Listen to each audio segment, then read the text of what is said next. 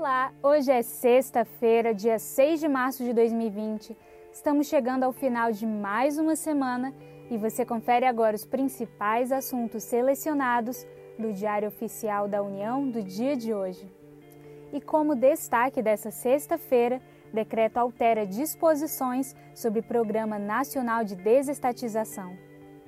Foi alterado hoje o decreto número 2594 de 15 de maio de 1998, que regulamenta a Lei nº 9491 de 9 de setembro de 1997, para dispor sobre o Programa Nacional de Desestatização.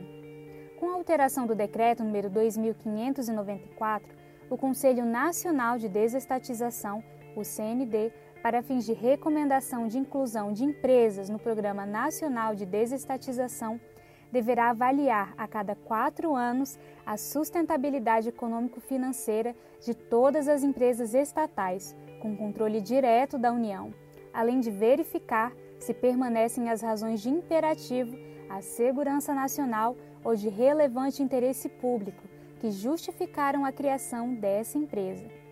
E também o Conselho Nacional de Desestatização deverá avaliar a cada dois anos esses mesmos requisitos quanto às empresas estatais e dependentes.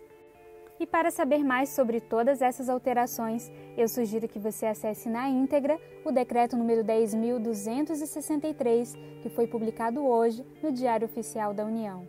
E além disso, como outro destaque dessa sexta-feira, o STF entende que o TSE pode regular questões necessárias em processo eleitoral, inclusive quanto à vedação de propaganda política via telemarketing. Em relação a isso, o STF julgou o pedido de ação direta de inconstitucionalidade improcedente quanto ao artigo 25, parágrafo 2 da Resolução número 23404, de 5 de março de 2014, do TSE, Tribunal Superior Eleitoral, que dispõe sobre propaganda eleitoral e condutas ilícitas em campanha eleitoral nas eleições de 2014.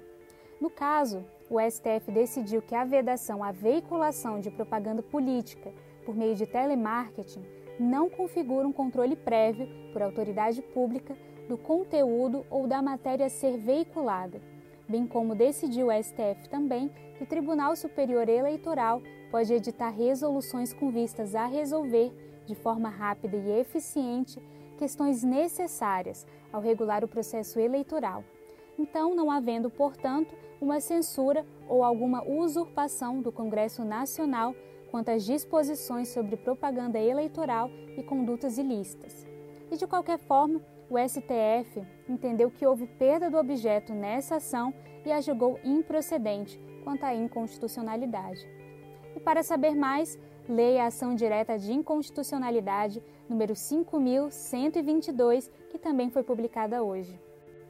E foi recomendada hoje a adoção de medida que confere agilidade às propostas deliberadas pelo Conselho do Programa de Parcerias de Investimentos, o CPPI, e também com a revogação da resolução CPPI número 100 de 2019.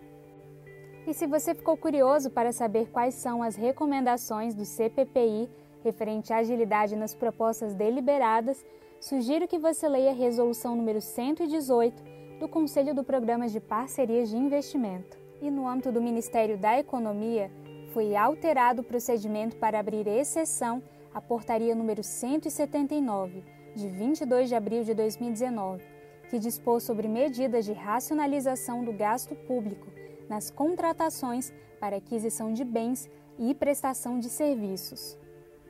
Ou seja, o Ministério da Economia altera a racionalização de gastos públicos para contratação pública.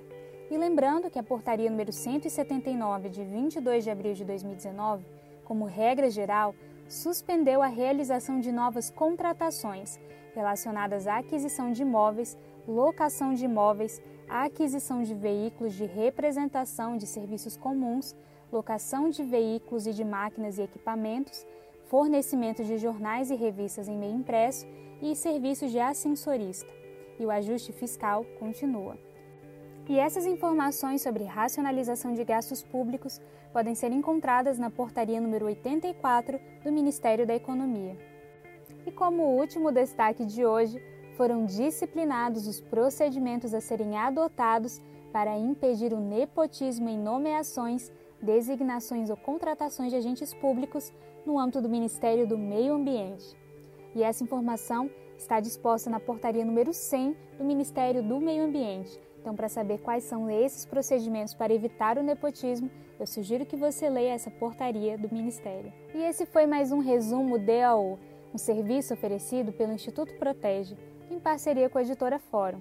Chegamos ao final desta semana. Eu desejo a todos um excelente final de semana e eu espero vocês na segunda-feira para novos destaques. Meu nome é Yasmin Góes e eu fico hoje por aqui. Até mais!